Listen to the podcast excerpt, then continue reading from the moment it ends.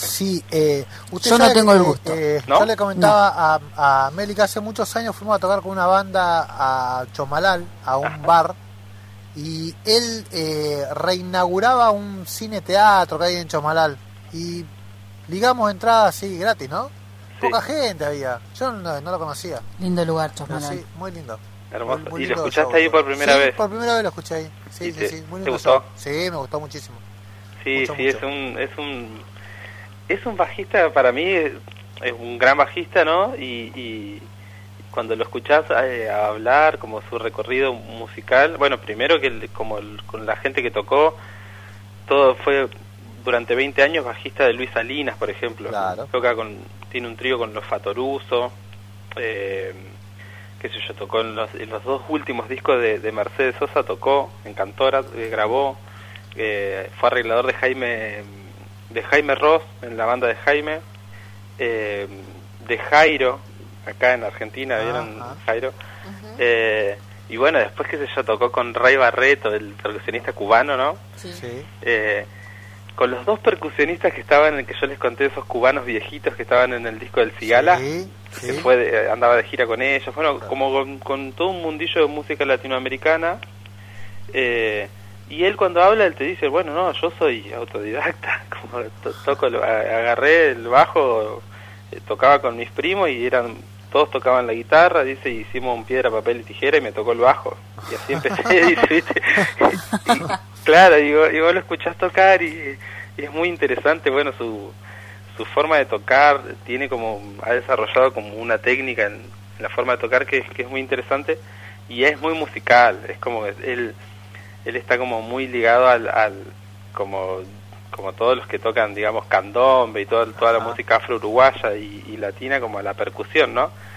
Y entiende muy bien el rol de- de- del bajo mirado desde ahí. Él te explica, por ejemplo, si vas a tocar un samba, bueno, el bajista tiene que saber tocar el zurdo, te dice él. Entonces, eh, cuando vos lo escuchás, claro, entendés por qué, por qué tiene ese swing él para tocar. Entonces se trata de un disco del año 2010 que se llama De Feria, que- primero era un disco que él lo pensó como un disco de boleros, eh, pero bueno, tiene composiciones con, con, con ritmos bien latinos, entonces lo planteó como una especie, viste, de, de- viste esas ferias de, de- de Buenos Aires, ¿no? Como que hay un poco de todo, Sí, ¿no? sí, Está el que vende saumerio, el que- entonces como que él dice que su disco es un poco eso, como La- que tiene cosas del la- Latin jazz, que del sí, Todo lo que es la, la tapa del, del, del disco tiene ese eh, simbolismo, ¿no? Es un, claro, un- una bolsa de mercado vieja eh, y eso como que se, eh, Se reusan ahora, claro, es, que ahora se es usa. como una tela de plástico, como la tela de las reposeras, para que se den una idea del oyente. claro. Exactamente. Bueno, bueno, pero viste que está, está ese detalle está bueno, ¿no? Como Sí, el- sí, Sí.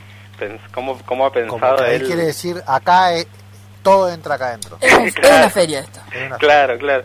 Porque claro, el, el disco tiene, qué sé yo, desde boleros, eh, cosas de, viste, bien de Latin jazz, Ajá. de la música cubana mezclada con el jazz, eh, qué sé yo, eh, porro. El porro es como una música, es un, es un ritmo que está como muy relacionado a la cumbia colombiana y es de toda esa región del Caribe, ¿vieron? Ah, vos. eh, como el del guaguancó, todo, toda esa música. Ajá. Este y bueno, todo todo todo en el, en el disco ese. Eh, el disco toca él, el bajo y canta, canta canta, canta bien, a mí me gusta Sí, como a mí le, también me gusta cómo canta. Sí, sí, cómo sí. le queda, ¿no? Es el género ese de los boleros. Eh, después Gabriel Juncos, eh, que es un flautista, no es el guitarrista de acá de escena, Ah, no, no, Gabriel Juncos, eh, un, un flautista que se toca todo.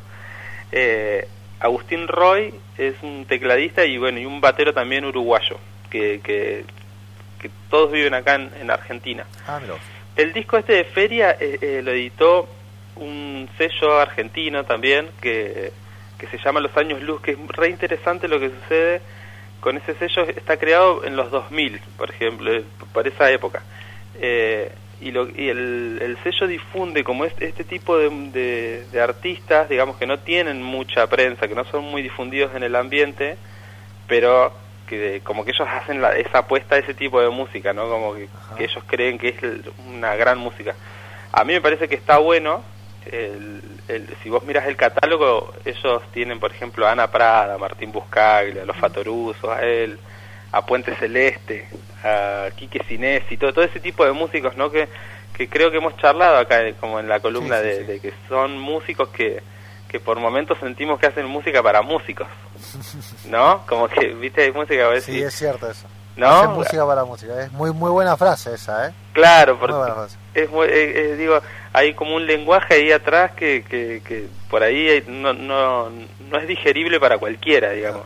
Pero digo, no no no me, no me refiero con esto a que no lo puedas escuchar o que no lo, no lo llegues a entender. Muchas veces la gente percibe la música desde otro lado y no no con la cabeza que tienen los músicos de querer descifrar todo el tiempo qué es lo que pasa, ¿viste? Eh, pero bueno, eh, el sello es interesante, igual el catálogo de, de músicos que tiene. Che, escuchemos un, el- un tema. Dime. Bueno, El, el tema 2 del disco que se llama Eres para mí, que es el tema de Julieta Venegas. Eres para mí. Ah, Ah, mira. Y, y como buen uruguayo lo hizo Candombe. Ah, Eso. Así que escúchenlo y les va a encantar. Dale, buenísimo. Eres para mí entonces.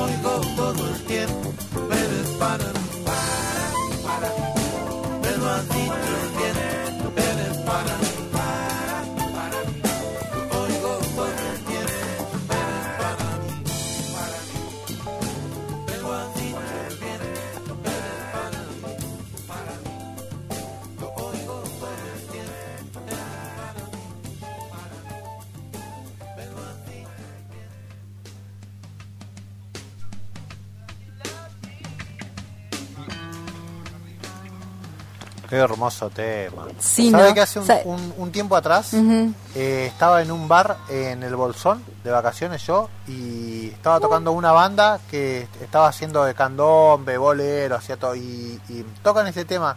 Yo digo, qué buena idea, qué buen cosa. Y Claro, dándome cuenta que echarían la idea. Claro, la- la sacaron. ¿Sabes qué? La voz me hace acordar al León Gico de los Orozco. Ah, Ah, puede ser. mirá. A eso me hizo acordar. Como que miré dos o tres veces y digo, che, ¿estará cantando también Sí, él? sí, sí, sí, me sí, hizo, no ser. sé, tengo ahí como un... ¿Vieron las últimas vocecitas del coro de esas bien burgueras? Sí, Muy- parecida a lo que estábamos escuchando de Jaime. Sí, Ajá. sí, sí. Porque no es un tema que sea fácil pasarlo al candombe, ¿no? Me, me causa esa impresión. No es eh, como un tema que, que, que queda medio cómodo pasarlo. Claro. ¿Puede ser? Sí, No sé. puede ser. Pier- En el medio mete como una especie de rapeada, un adelantado. Sí, sí, sí, sí, Sí, sí. encantado totalmente. Sí, muy bueno, muy bueno. Y, y hace eso que me encanta de ir tocando y hacerlo con la boca. Que me parece- Ah. me- es- es- eso me parece un virtuosismo extremo. Es, es como, y no sé, para mí como hacer un jueguito con la pelota y masticar chicle a la vez. A mí me parece dificilísimo. eso. Eso se llama scat. Scat. Claro, eh, de, de ir duplicando la melodía que Sí. tocas en el instrumento con la voz. Me parece Sí, dif- dificilísimo eso, ¿no? sí, es difícil. O sea, te- como que tenés que ser consciente de lo que estás tocando, ¿no? Claro. De, de, de, de, de la nota en la que vas cayendo cada vez que vas punteando. Claro, claro, sí, sí, se te pueden quemar las neuronas. Sí, puede ser. No lo intenten en casa. No, no lo intenten en casa. Si no saben, no lo intenten. Mejor, sí, inténtenlo hasta que salga. Hasta que salga. sí, Claro, es verdad, gente. es verdad. ¿Usted hace eso alguna vez? Alentemos a la gente a que ¿Usted haga cuando música. está con el bajo hace eso? Eh, lo he intentado, sí. Sí, hay Ajá. cosas que sí. Eh, lo, lo podría explicar, pero es como muy técnico, pero pero Claro. hay cuestiones que como que cuando vos tocas en una tonalidad es como que no son tantas las posibilidades de las notas, entonces el- el- se achica Claro. el margen de error ahí. Claro. Ah, Pero por eso tenés que ser consciente de lo que vas tocando. Claro. A eso me refería. Si, Muy bien. si esa técnica te sale bien, sos un genio. Ahora, si te sale mal, Sí. es horrible. ¿no? Es verdad, es verdad. muy Ridículo. feo. El ridículo. Sí, Sí, pero Daniel la tira porque le sale, escúchame. Sí, no, no, no. Esto no es un No, no le va a errar, don No. Daniel, escúcheme. Claro, pero pero vos sabés que, que mm, o sea, si bien uno copia la nota que va tocando, no es que que, que, que lo tenés que copiar exactamente igual. Vos pensás que también, viste, cuando vos lo cantás como que está en juego la respiración y como Claro. que hay cosas que con el instrumento uno puede hacer que no las harías nunca cantando. Entonces como que muchas veces simplificás esa, esa línea melódica que vas tocando, eh, pero así le tenés que ir pegando las notas como decís vos. ¿no? Pero claramente que si lo, si te sale mal eh, queda queda raro queda queda extraño digamos Sí, ni hablar. Eh, sigamos con el tema del disco, a ver. dale vamos con el tema del disco che bueno les les, les quería contar que que también en algún momento escuché eh, de él eh, bueno como yo toco el bajo como que fue un momento que, que, que le daba viste durísimo a él a Pedro a Malosetti y a todos los, los bajistas y me y me lo buscaba por todos lados y un- encontré una una rareza ahí de una entrevista que me encantó que el, que el periodista decía algo como que para mí es, es atinado digamos decía que hay la mejor forma de conocer un músico es preguntarle qué escucha ¿no? Ah, y él recomendaba una, una serie de discos que a mí me parecía interesante, como la- la- los, yo los anoté en su momento y los escuché. De uno hablamos, de uno. Él, él recomienda, por ejemplo, el disco Mateo Solo Bien Se Lame. ¿Te acordás de ese- Oh. ese, disco? que Eduardo es- Mateo, sí. Claro, Eduardo Mateo, Que dicen que es el, el, el disco de, de, de oro de la cultura uruguaya. uruguaya, ¿no? Claro, claro, que se graba en el estudio Ion, acá Claro. en- ahí donde se hace encuentro en el estudio. Que de hecho, ustedes que les copa a Drexler, en el encuentro en el estudio de Drexler, Sí, cuando el- él entra, él dice, acá Sí, reverbera sí. Eduardo Mateo y Sí. eh, es Sí. Mateo bien, solo bien se lame. Y le preguntan, ¿quién es, quién es Eduardo Mateo? Bueno, y es lo que dice esto que dice Richie, ¿no? Como el, el ícono de la música eh, uruguaya, digamos, ¿viste? Eh, el loco como que podía sintetizar la, la, cuerda de candombe con, con, con el jazz, con, con, con la música urbana, digamos, ¿viste? Entonces él recomienda ese disco y, y lo que dice ese disco es que es un disco que, que lo descubrió y que realmente descubrió con ese disco la música uruguaya desde la perspectiva de Mateo, ¿no? Aparte de ese disco, recomienda eh, Milonga de Ojos Dorados de, de Citarrosa. Vieron que Citarrosa también es un músico como, como más de, de- digamos, de, de- de la parte eh, campesina, digamos, ¿no? Claro. De, Sí. Como es- esa música más folclórica, digamos, que está más ligado también al, al folclore nuestro, argentino, ¿no? Claro, claro. Eh, y, y él dice, bueno, esa música yo la escuchaba con mi papá en plena dictadura militar, eh, y era, que- era todo como un, un ritual porque lo teníamos que escuchar los discos a escondidas. Y Yo Claro. me ponía a pensar y digo, qué loco tener que escuchar la música Sí, ¿no? escondida, ¿no? A un volumen... Sí, Digo, sí, sí. ¿no? Como y, esta- y, eh, él fue un, un músico, ¿no? El Que, que se escapa de la dictadura uruguaya en Citarrosa. Citarrosa, claro, sí, años. a México. A México va. Sí, y viste, co- eh, en México, eh, cuando se exilia a México, allá eh, uno de sus guitarristas era Naldo, el Naldo Labrín. Naldo Labrín, Labrín. claro, sí. Bueno, y se junta con, con allá hay un, hay un hay un disco que saca él estando allá, está Naldo en el disco y, y la- una de las letras y la dedicatoria del- en ese entonces vinilo la hace eh, Fonseca, ¿vieron la biblioteca Fonseca de Ah, acá? Sí, sí. Estaba exiliado también en México. estaba exiliado también, sí, sí. O sea, habían armado un mundillo ahí de, de, Ujú. de, de sudamericanos ahí. en- Sudamericanos exiliados. Claro, y bueno, y dan estos de Centenario Neuquén y con Citarrosa, ¿no? Qué loco. Qué bárbaro. Qué bárbaro. y, bueno, eh, Otro dato eh, curioso de Massa es que participa en una de las giras que hacen los auténticos decadentes. Me muero. Por México, sí, hacen una gira por México, Centroamérica y varios lugares de Estados Unidos y él participa dentro de la gira Como bajista. como bajista, sí. Era vos. Sí, sí, sí, toca, ha tocado con, ya te digo, con Celia Cruz. Celia Sí. Cruz lo convoca a tocar eh, por Estados Unidos, Canadá, en una gira. Es un gran bajista, se toca todo. Eh, bueno, y otro disco que me parecía interesante, digo, porque nosotros también hemos hablado, él recomienda un disco que se llama Maestra Vida de Rubén Blades. ¿no? Y dice, lo escuché en un momento, digo, esto me parecía como que estaba bueno traerlo para, para entender, ¿viste? Sí, sí. Ese universo sonoro del tipo, porque el disco este un poco, recién escuchamos de esto, una música, Julieta es mexicana, ¿no? Sí. sí, bueno, la, la- la trae a Uruguay y, le, y le, le pone esos tambores, qué sé yo. Pero el tipo, claro, viene escuchando, bueno, toca con Celia Cruz, ¿no? Como, y dice, Hablades lo escuché en un momento en el que tenía todos mis pensamientos bastante revolucionados, dice. Y como que las letras de él me... me, me- yo me sentí identificado con las letras de, de Blades. Entonces, claro, Mateo, eh, Citarrosa, viste, Eh, Rubén Blade y, y Citarrosa no tienen absolutamente nada que ver.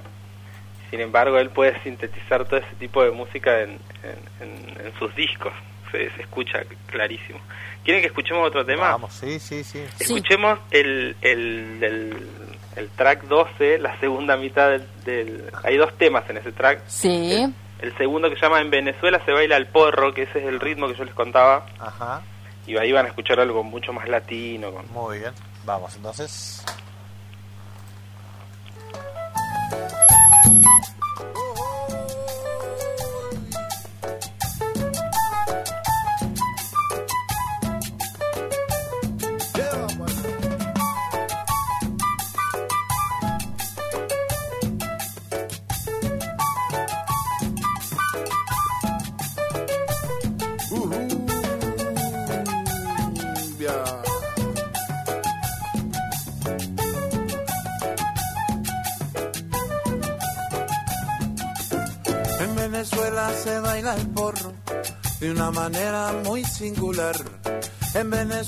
Se baila el porro de una manera muy singular. Se da un paso para adelante, se da un paso para atrás, se da un paso para adelante, se da un paso para atrás. Mira venezolana baila el porro colombiano. Un pasito para atrás, de aquí para allá, de allá para acá. Un pasito para atrás. Eh, baila mi porro colombiano. Pasito para atrás. Pero mira, venezolana baila el porro colombiano. Un pasito para atrás. Wow.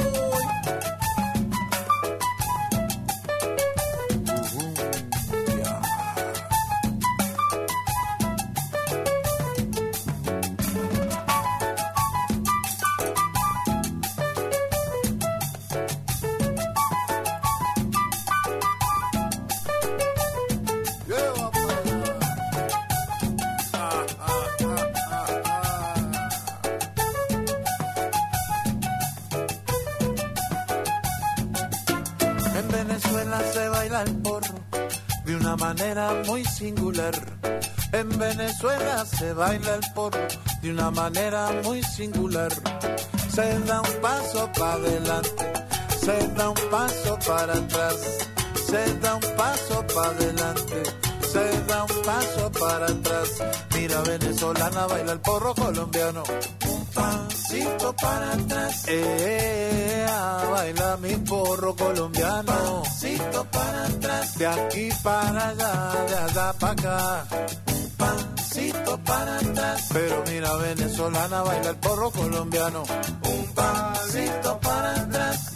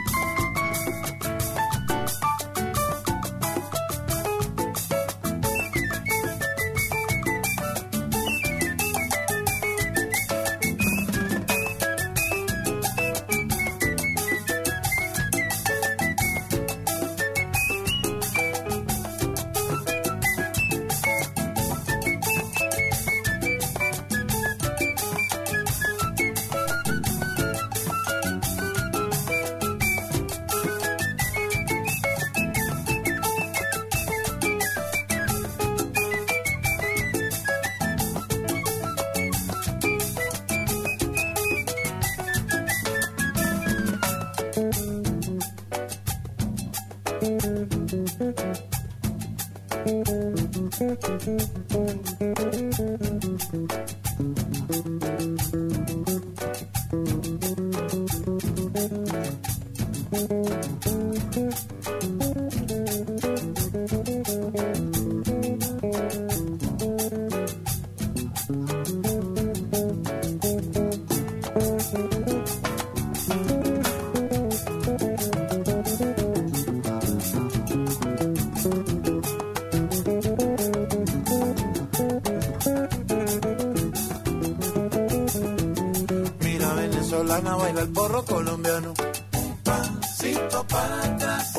pasito para adelante, un pasito para atrás, que buena va. Pasito para atrás. Pero mira, venezolana baila el porro. Pasito para atrás. Un pasito para adelante, un pasito para atrás, que buena va. Pasito para atrás. De aquí para allá, de allá para acá, de aquí para allá. Pasito para atrás. Pero mira, venezolana baila el porro colombiano. Un pasito para atrás.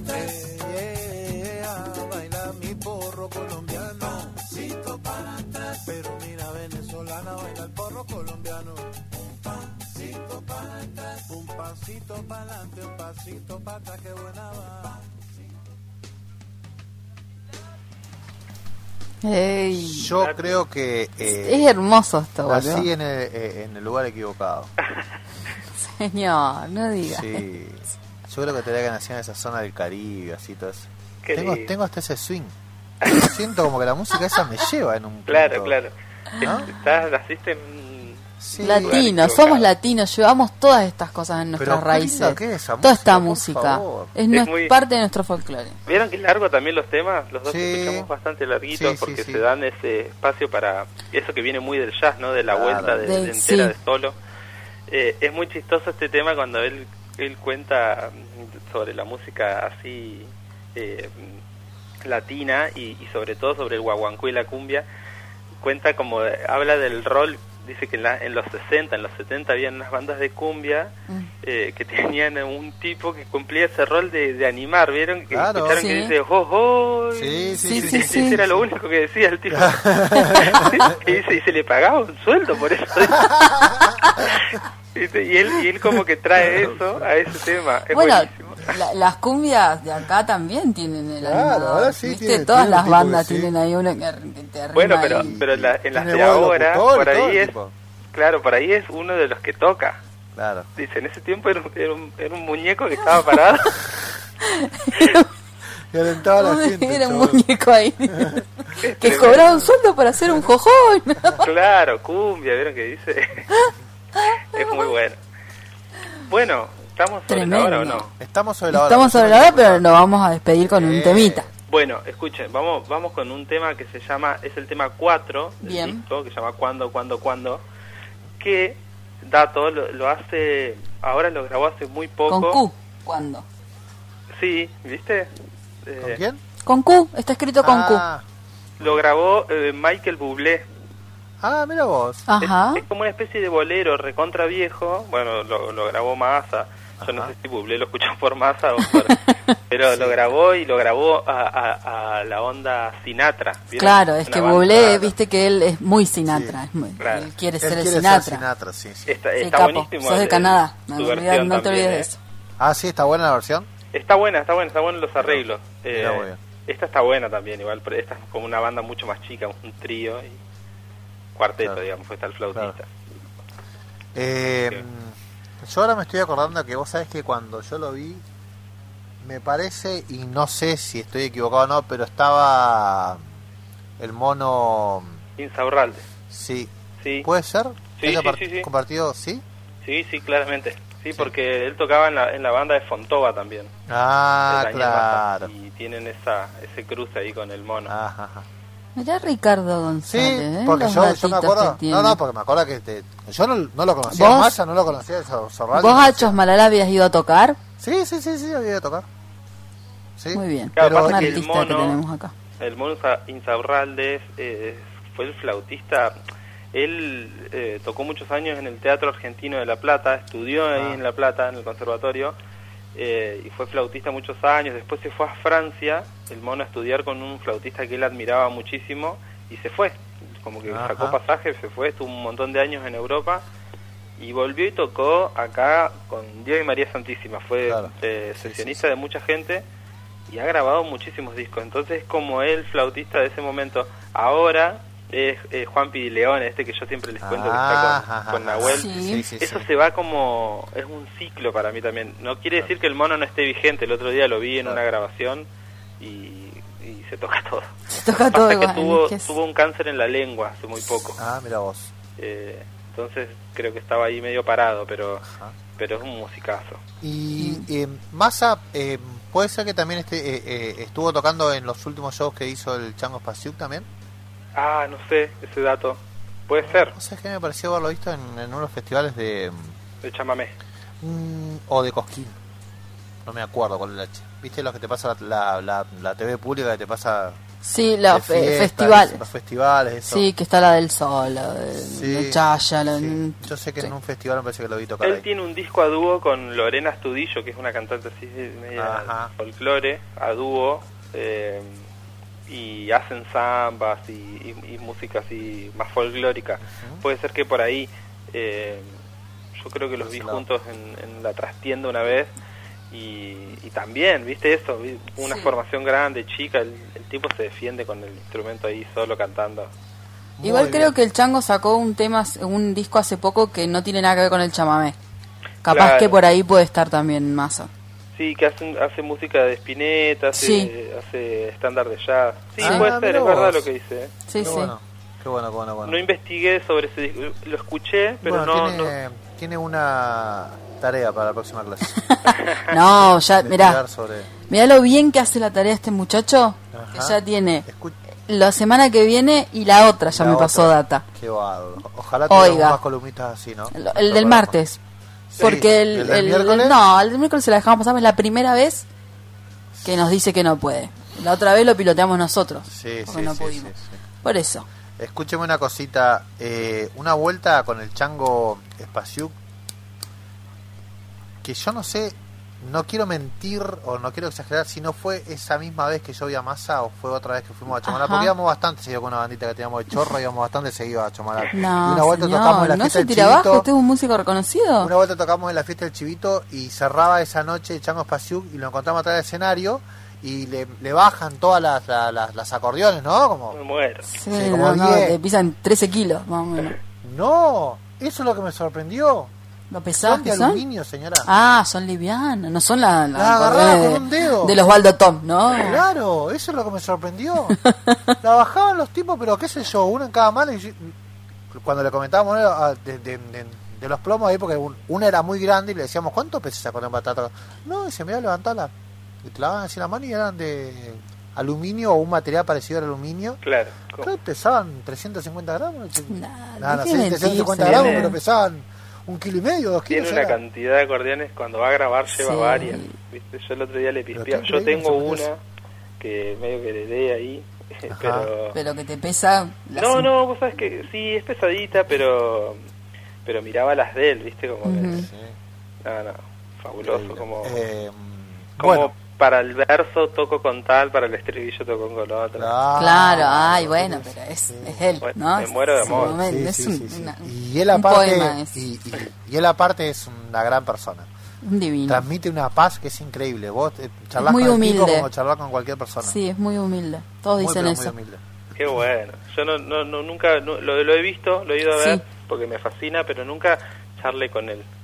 Yo igual, ¿eh? Pero siempre todos dicen lo mismo de la gente que, que lo conoce o que ha tenido intimidad, una charla o lo que sea con él. Siempre dicen que es muy humilde, que es como eh, hasta tímido. sí, sí sí sí es así es así nosotros ¿Usted lo conoció? sí sí estuvimos hablando de atrás del con él y todo con los músicos con los plomos que traen ahí charlando varios no Ujú. solamente yo un montón y el tipo re humilde re piola así hablaba con todos reía todo eh, ya nos, nos- nos fuimos seis minutos de las, de las tres. El recomendado de hoy, entonces, un disco de Daniel, Daniel Massa, Massa de Feria se llama el de disco. Feria. Muy un disco bien. que tiene una cantidad de temas aproximado de 12. 12, 12 temas, temas. 13, porque con este, Claro. el último te, te pega los dos. Claro. Exactamente. El El último secreto del, del, del, del- ¿Por qué ¿cómo se hacen eso los cassette músicos, no? viejo. Hacen eso los músicos, ¿viste?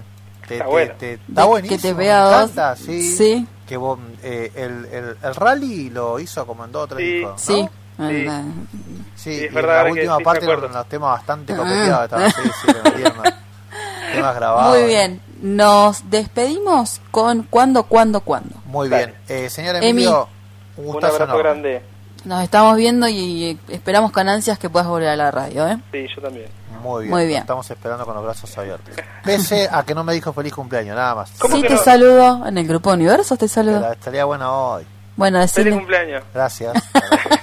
Fue ayer igual. Qué chabón que le encanta el cumpleaños. Hasta Muy luego, bien. nos vemos. Nos vemos. Nos vemos, chao.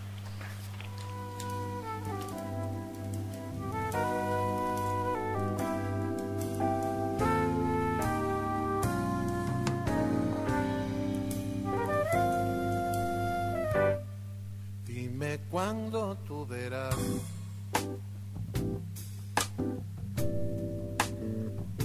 que te adoro tanto, tanto. No sé si tú lo sabrás. Que eres mía y nada más. Mm, Cuando tú lo notarás, me pregunto cuándo, cuándo. Si me miras al pasar. mis ojos te lo dirán. El tic-tac del reloj pasa como los años. Hagas esperar. Que esperar me hace daño algún día tú sabrás que este amor es sacrosanto y que es tuyo nada más por toda una eternidad.